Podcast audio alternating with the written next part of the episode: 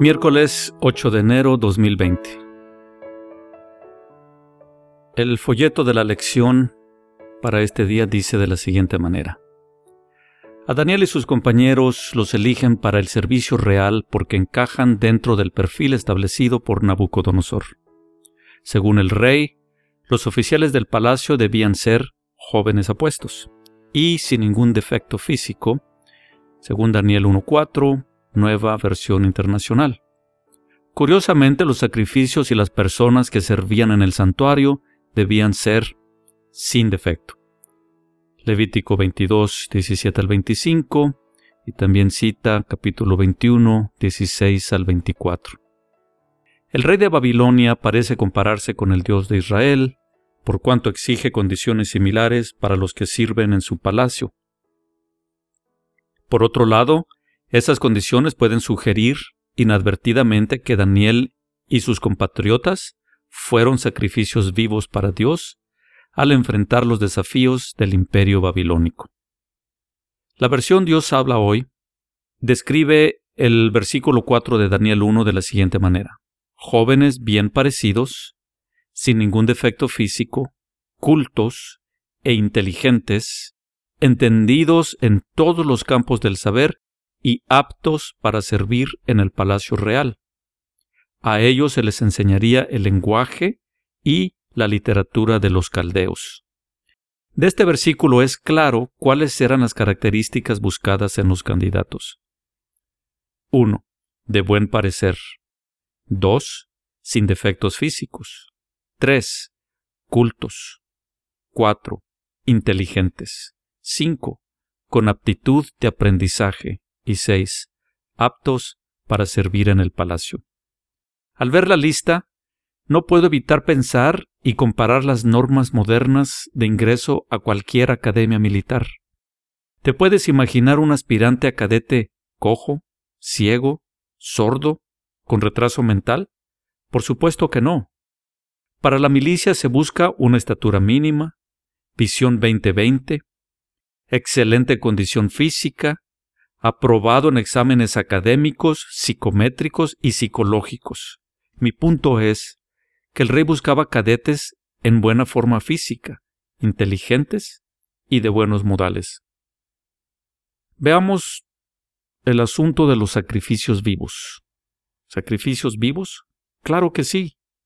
Daniel y sus compañeros vivieron vidas de sacrificio vivo, pero no en el sentido de sacrificio levítico, no por su buen físico. Pablo nos dice en Romanos capítulo 12 versículo 1 lo siguiente.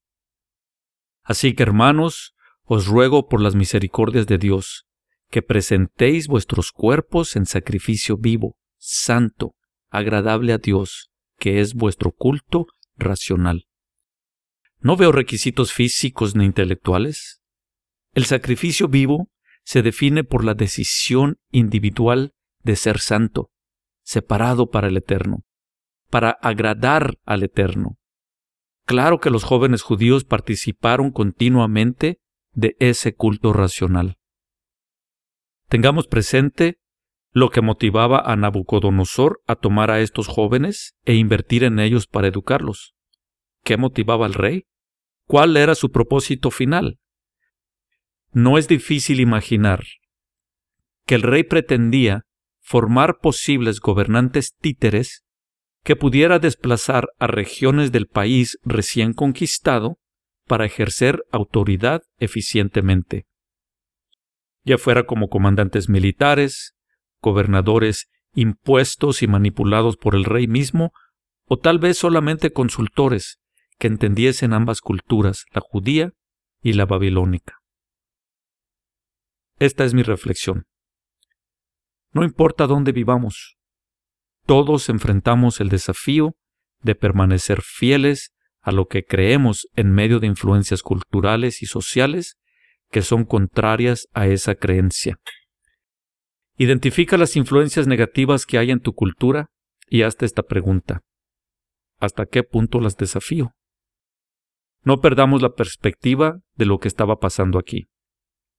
Era el año 605 a.C. En el 722 a.C., el reino del norte había sido llevado en cautiverio por Asiria. El reino del norte, también llamado Israel o Efraín, nunca regresó. Fueron entregados por el Eterno por abandonar el Torá e inventar una nueva religión. El reino del sur, también llamado Judá, no aprende la lección y peca peor que su hermana mayor, Israel. Jeremías capítulo 3 versículo 11. Y me dijo Jehová, ha resultado justa la rebelde Israel en comparación con la desleal Judá. Judá es llevada cautiva a Babilonia en tres episodios. Daniel fue llevado en la primer tanda junto con otros miembros de la realeza y académicos. Los judíos no estaban en calidad de invitados o turistas, eran prisioneros. El desafío más grande para Daniel fue conservar su identidad.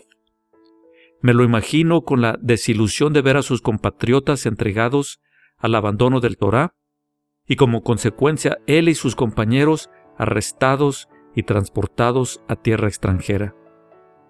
Debió haber sido desesperante ver a tantos de sus compatriotas consumir las viandas inmundas, adorar dioses ajenos y asimilar las costumbres del país en que vivían.